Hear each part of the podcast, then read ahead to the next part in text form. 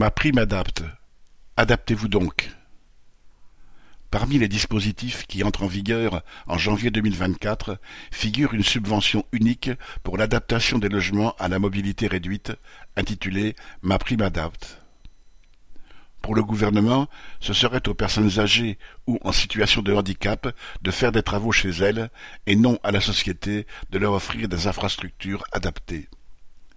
Cette subvention, annoncée à l'origine par le gouvernement en novembre 2021, est destinée aux personnes dont le revenu annuel est inférieur à 25 000 euros et ayant soit plus de 70 ans, soit une incapacité importante reconnue.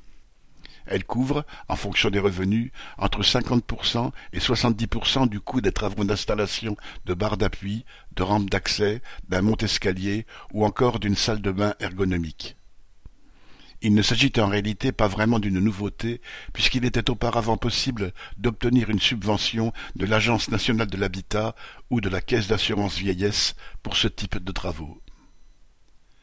Même en n'ayant que 30% des frais à payer, le prix de ces travaux est bien souvent hors de portée lorsqu'on cumule les difficultés de mobilité avec un faible revenu.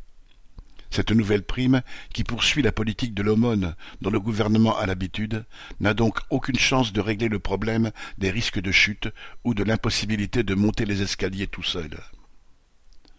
Au-delà de la question financière, prétendre que des palliatifs individuels représentent une solution relève au mieux de l'hypocrisie.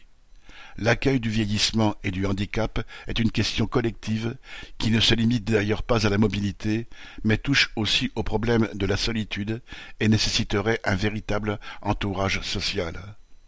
Tout l'inverse du mépris affiché par le gouvernement qui se moque de ces difficultés, comme le reflète le manque criant d'infrastructures adaptées aux situations de handicap ou le scandale permanent que constituent l'État et le prix des EHPAD. Thomas